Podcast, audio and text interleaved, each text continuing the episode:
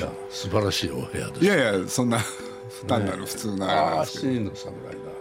だ。はい、志村隆さん。あのカットが好きなんですよね僕。あそうですか。あれなかなかあれ普通スチールじゃ絶対取れないですよね。そうですね。志村さんのこのねねなんとも言えないこの手前へ来るいや私はもうこうワンカット2秒ぐらいこのはい。絵が出てるんですけど、うん。あの僕よく覚えてますし いろんなところで紹介されましたんでね。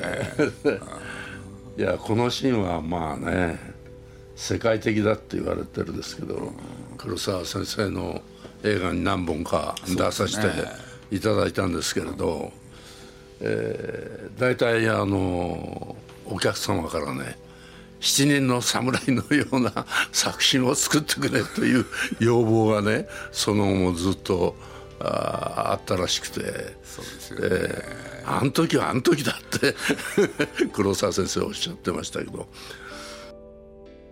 鈴木敏夫のジブリ汗まみれ。今週は中台達也さんをお迎えして最新主演映画「海辺のリア」のお話や鈴木さんとの映画談義をお送りします。中台さんは1932年生まれの84歳。人間の条件影武者乱不毛地帯など数々の大作映画や舞台に出演し2015年の文化勲章をはじめ国の内外の数々の賞を受賞されています。また1975年に妻宮崎京子さんと共に無名塾を創立して役所広司さんなど後進の育成にも励んできました。そんな中台さんと鈴木さんの映画談義。まずはこんなお話から。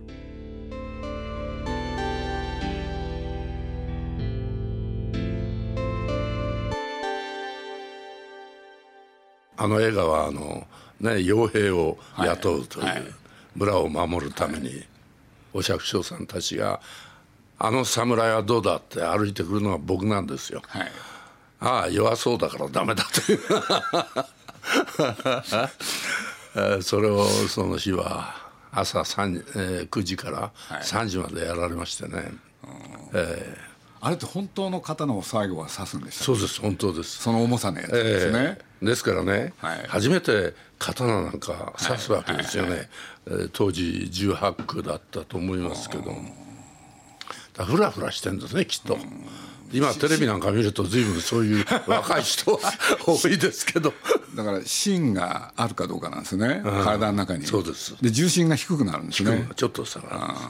るんです。で頭をフラフラ動かしちゃいかんと、それでまあ君はどこだって言って俳優座の俳優学校ですって言ったら俳優座は何を教えてるんだって怒鳴られてもうしょうがないもういいやって言うんで。いやでも僕実はええ。たった一度だけえ晩年の黒沢さんにお目にかかったことがあって、その話の中でええ。中台さんのその芯のことをええ。お話しされたんですよ。あそうですかだからだからよっぽどねご本人も強烈に覚えてらっしゃる、そうなんですよ。でその時はねもうあんまりもう屈辱的でねはい。200人ぐらい待たせてるわけでしょ、はいはい。だからもうよし。もううまい役者になって黒沢組から話が来たら絶対出てやる何が何でも。ええ、私どもはあのちょうど封切りの時にね、はい見てまあそういう全部一日もかかったんだからさぞかしタイトルの最後の方に「あ中台」って名前が 出てるのかなと思ったら全然出てなくて。どこにもいやまあそうですよね。い今でこそもう皆さんの名前が出るようになりましたけれど。そうですね、その7年ぐらい経ってからですか「用心棒」という話がはいはいそうです来まして、ね逃げたですよ。最初は。でもまあ。なんかそうだっていうことをこの間僕は朝日の記事でああはい知ってはいはいえ、そうだったんだと思って、え。そしたら私のマネージャーが「どうしてだ?」って言ってその時のことを話して「しかし本読んだって面白いじゃないか」って言うんで。なんで逃げたんですか？え？この屈辱的な監督の前にはの作品には絶対で出るまいとなんかその時なんか思ったんですね。そういう若気の至りっていう若気の至りで、まあ、それなんですね。ええ。それがずっと続いてたんですね。なるほど、ええ。そしたら急にちょうどですねえー、人間の条件という映画を撮ってて、はい。はい、であれは4年かかった作品で、えー、一部二部を撮りますと、はいあと半年間ロケハンとかい。ろんなことで準備あって役者はお休みなんですよ、はい、その時に黒沢さんが小林さんに、えー、話をかけて中台を貸してくれないかと。全然人間条件の家事とは違うんで。っていうんでじゃあ当時あのえー、小林正樹監督と宮島義というカメラマン。キャメラマンですよね、えー、あ全然ヤクザだからいいだろうってんで でも僕はあの出ませんっつったらどうしてだってその時の話をしたらねそれはしかし当然のことでね、はい、出てこいって言ってしょうがないんで出たんですけど、えー、あのねあの生っ白い嫌なヤクザをこうやってね、はい。えー、でもそれはそれなりに、えー、面白かったですけども、はい、相当目立ってらっしゃいますよ。いやもうその後の椿三十郎もそうでしたけど、はい、僕あそこら辺からリアルタイムで見てますから。あそうですか。その用心棒椿三十郎は,、はいはいはい、だけどやっぱり後で見たのが人間の条件。はいでもやっぱり僕 あのちょっとね昔の話をして申し訳ないですけどこちらこそ。やっぱりあの火事ははい、やっぱり良かったですよね。ありがとうございます。いやまあね。僕だ僕、まあ、あれがきっかけで小林正樹っていう監督を大好きになっちゃって、はい。はあ、まあね後でほとんど全部見ますよね。そうですかいや去年ですか、小林正樹の生誕100年で、はいはい。はいえー、騒いでましたね、えー、本も出たし韓国へこう行ってきましたけど。あのなぜかあの黒沢先生は黒沢明先生は世界の黒沢と言われてるんですけど、小林さんも実はそうなんですが、日本にあんまりこうそういうことが伝わってこないで,、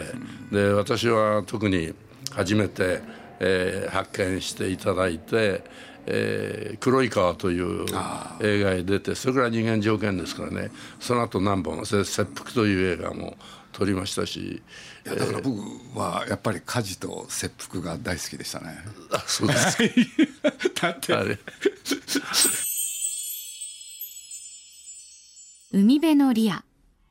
半世紀以上にわたり舞台や映画で活躍した往年の大スター桑畑長吉は芝居を愛し情熱を注ぎ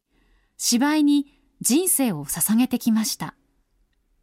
しかし認知症の疑いが出始め、長女の由紀子とその夫であり弟子でもある幸代に裏切られ、老人ホームへと入れられてしまいます。長吉は老人ホームを抜け出し、妻とは別の女性に産ませた娘信子に出会います。長い俳優人生の中で演じたことのなかったシェイクスピアの名作リア王。長吉は信子にリア王の娘、コーディリアの影を見ます。長い俳優人生を送ってきた長吉の人生最後の輝きはどのようなものになるのでしょうか。主演は中台達也さん。そして脇を固めるのは阿部寛さん、原田美恵子さん、黒木春さんなど個性派揃い。小林正宏監督作品海辺のリアは現在全国公開中です。いや僕これ拝見をさせていただきまして海辺のリア、あ海辺のリアありがとうございます。僕ちょっと変なことから伺いたいんですけれど、ええ、映画の中での中台さんの歩き方？歩き方、はい、最初から歩いてらっしゃるじゃないですか、はい、でまあ設定ではねあそこへ来るまでに1 0キロって、はい、でまあそれはともかく、はい、歩き方が、はい。左右のバランスがいいですよね。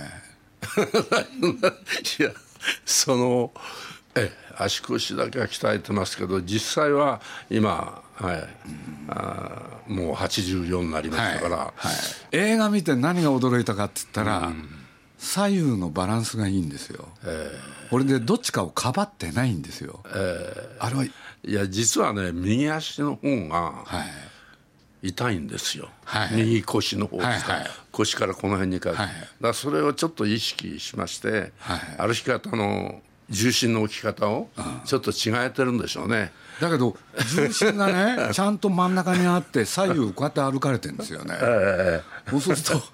どういうふうに鍛えていらっしゃるのかなってちょっと興味持ったんですよ。昔私俳優座っていうところいまして27年間いまして。はいはいえー、先輩ばかりですよね、はい、千田コレア先生千田コレアさんですね、えー、遠野栄次郎さん、はい、いろいろ先輩が60人ぐらいいてまず役者は歩き方だと。あそうなんですね、えー、で役もらったらこの役はどういう歩き方をするんだということを、まあ、えー、歩き方であれで徹底的にやられたもんですからね。それもありまして、えー、黒沢先生も歩き方だと。時代劇の歩き方というようなことを含めてあの役によって歩き方を変えろなんて言うんですよ。あの先輩たちがね。だからまああの映画もう何もしてないんですが実は。もう。でもその病院抜けあ病院じゃない老人ホーム抜け出して。老人ホームでこれでとにかく歩いてらっしゃる姿をロングで撮ってるじゃないですか、ええ、前いらっしゃるんだけど、え、とにかく左右のバランスがいいんですよ。ああそうですか。だからどうしてでどっちかをかばってない、それちょっと感動しちゃったんですよね、だそうですから。まあそうなんですけれど、えー、でもその右が悪くても、そういうことはやっぱり芝居の中でおやりになるんですよね。そうですねいわゆる中心学校でっていうような方なんですが。だから老人ホームにいた人に見えない。だって人間ってどっちかに偏りますよね普通。そうですね。だから普段普段何気なく歩いてる姿をなんかちょっとあの鏡なんかをするとどっちか傾いてますそうですよね、えー、あんまり歩き方はあんまり考えてなかったあんまり自信自自覚されてないんですか？そうですね。だけど、えー、コンクリートが分かりますよ、えー、で今度砂浜になるじゃないですか、えー、ここの歩きはどうなるんだろうってつい見ちゃったんですよ。そしたらそこでもねバランスが取れてるんですよ。そうですか。はあいや僕らも商売もアニメーションなんですけどね、やっぱり基本は歩きなんですよ。そうですね。で歩き方によって性別も年齢も職業も全部わかるんですよね。そうですね。だから宮崎が一番うるさいのは歩きなんですよね。ああそうですか。そうなんですよ。ちょっとじゃあちょっと僕お伺いしたいことがあって、はい、リア王って何なんですかあれは、シェイクスピアは何のためにあれ書いたんですか？僕はあのシェイクスピアのものをハムレットから随分やってるんですけど、ね、7分ぐらいやってるんですけどリアをやってくれって言った時に最初のあの実はその戯曲の最初にリア王っていう武将がですね、うん、誰に権利を譲るっていうのに悪い娘に言って、ね、コーデリアっていう一番 若い子に、えー、何もやらないんですね、ね、これは不思議だなと思ってたんですけどで実を申しますとリアっていうのは黒澤明監督の「ラン」ですね。ランがそうですよね。えー、あれランも見直したんです。はい。やっぱりあれはまあ毛利元就の昔からのある3本のやったやつですね、はい。はい、あれを3人だと折れないんだと。って言ったら一人あの龍大輔がパキンと折るんですね。でまあ結局そういうことになっていわゆるあれは黒沢さんは蘭はこれはある意味では反戦劇だと。というのは最終的には兄弟の喧嘩であり、ね、親子の喧嘩でなるわけですね、はい、だからそんな親子でも兄弟でも戦っちゃうんだと、うん、だから人類がある限り、えー、愚かな人間どもよと、はい、という神の目線から、はい、俯瞰から取るんだと。おっしゃってましたよ、だからシェイクスピアのリアはそうなのかなと思ってもう一度読み直してみたらまああまりそうでもないんですね。ただあのリアとしても罪を犯してるわけですね、はい、でいろんな国をほ、はい。はい、滅ぼしていった、ええだからその辺私はシェイクスピアさんのリアはどういうつもりで書いたかって私は実は演劇ではやってなくてわからないんですが、えー、今度「海辺のリア」はい。あ芝居ではおやりになってないんですか？やってないんです。で勝手にやってらっしゃると思い込んでたんで。いや芝居でやれって言うんですけどランやっちゃったんで、うん、なんとなくその気がなくてですね。あそうでえー、で今度海辺の小林正弘という監督の「海辺のリア」というのはまあこれもちょっとシェイクスピアの「リア」を小林正弘という監督は借りたの題材を借りたのかもしれないんですが、はい最終的に中台達也が認知症になったらどうなるか、はい、いや僕もそう思ったんですよ。いやあれ真面目にそれをやってますよね。だから僕は勝手にねこの映画を見ての本当の感想。要するに普通だったら遺書っていうのは文章で書きますよね。それを映画に撮るとどうなる？こういう映画かなって、それにね中台さんの人生を重ねてらっしゃるんであこれ中台さんの衣装をね 小林っていう人は勝手に撮ってんだと思って。まだやるぞ。やりますよまだ。って あの飲んだ時に言ったことがあるんですが、はい。えー、だから台本にこれは中台達也さんのために書いた本ですと、はい、だからスタッフも共演者もよろしくお願いしますって台本の1ページ目に書いてあるんですよ。いやだからそういう意味そういうふうに見てったら、えー、すごい面白かったんですよ。それと学術あ医学的にはですね、はい、認知症って分かりませんよ、はい、昔ね、年取って猛録してたとか、はい、ボケたとか、はい、それから奈良山節子みたいな、はいはい、50過ぎたら若者のために、そうです、えー、山行かなきゃ山へ捨てに行くと、そういう日本のなんていうんですあれがありますよね、うん、だから認知症今認知症の問題とか社会的に高齢者の問題とか、うん、80過ぎたら末期高齢者って言うんですね。私末期高齢者。はい。それで、うん、あの社会的にも問題になってるんで実を言うと周りはね周り周りは迷惑するだろうと思うんですよ。認知症になったらね。まあそうですよね、えー、ただ認知症になった人はね非常に自由になるんじゃ 世の中の変な、ね、常識とか束縛とか、そういうのから逃れて自分中心ですもんね。で自由です自由ですよね。放浪であるけれど。何にも束縛されない。束縛されない。だから監督はそこに一つまあその中台達也が認知症になったらこうだという多少一生的な問題で書いたけどもそれに合わせて、えー、やっぱり今老人問題でいろんなことをみんな騒いでるけどもまあね90歳まで生きるなとかね そんな言葉を発した人もいるらしいですけど。非常に自由になるんだというのが、ね。えー、おっしゃる通りですね、えー、だから本人にとっては本当の幸せですよね。幸せですよね、自分のね罪を犯した娘にね「あんたどちらさん?」なんてこう言って。る、ね、中谷さんはこれからどうされるんですか？これからですか？いや認知症を目指すのかどうかっていう。認知症を目指したいですね。ある意味ではね、はあ、えー、ただ周りがですねあの中谷さん大丈夫？中谷さん特別ですからまだ仕事できますよってみんな言うんですけどね もうそろそろだと思ってますよ。だって役者ってさっき歩き方の話してくださいましたけれども、どっかもうアスリート的でね、はい、えー、やっぱり足腰がしっかりしてない、ね、特に舞台なんかできないわけですから、もうそろそろだと思ってますけれども。まあ、僕は実はねリリア王に興味を持ったのはですね、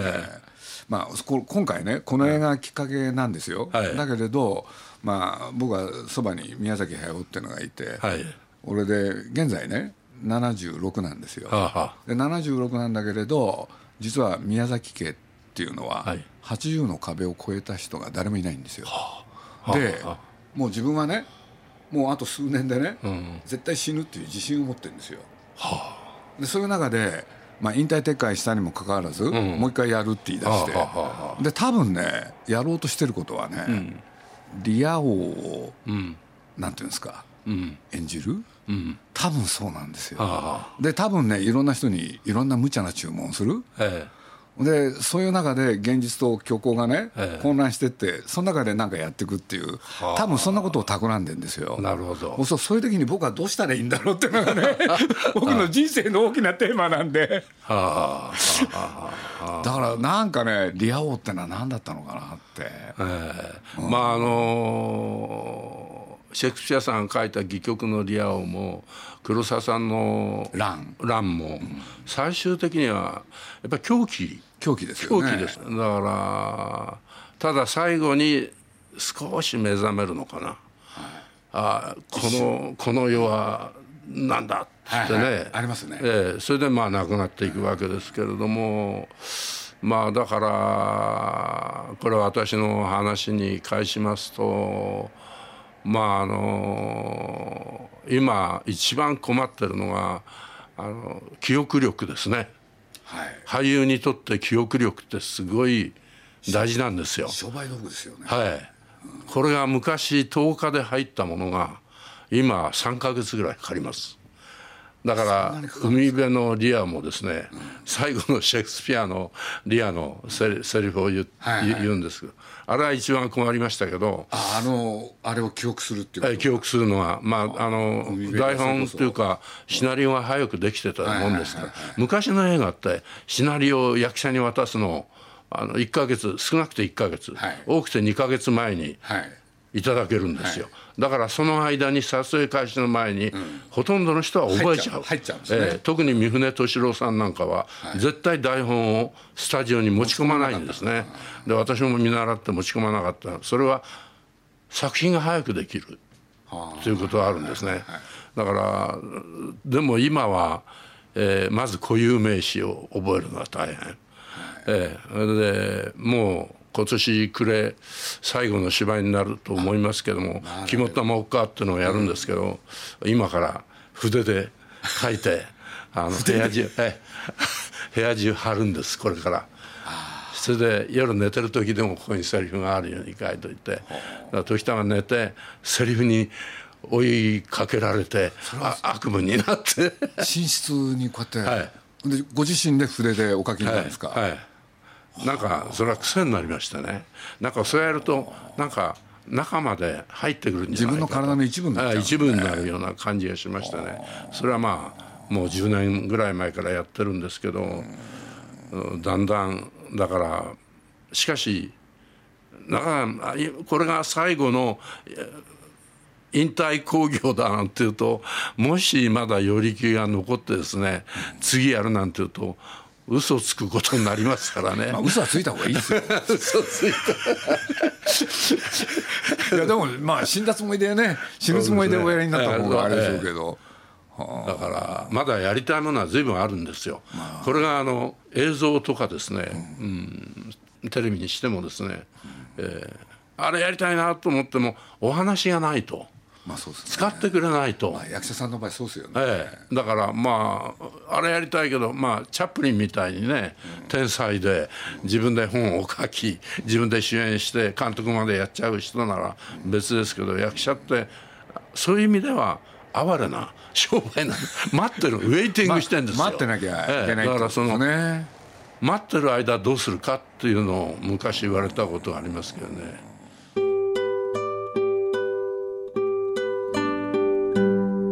最近昔の映画を見て涙出てくるんですよ。やっぱりあいつもいないあいつもいないあいつもいないということですからやりたい気持ちは大いにあるんであとは肉体の問題ですね。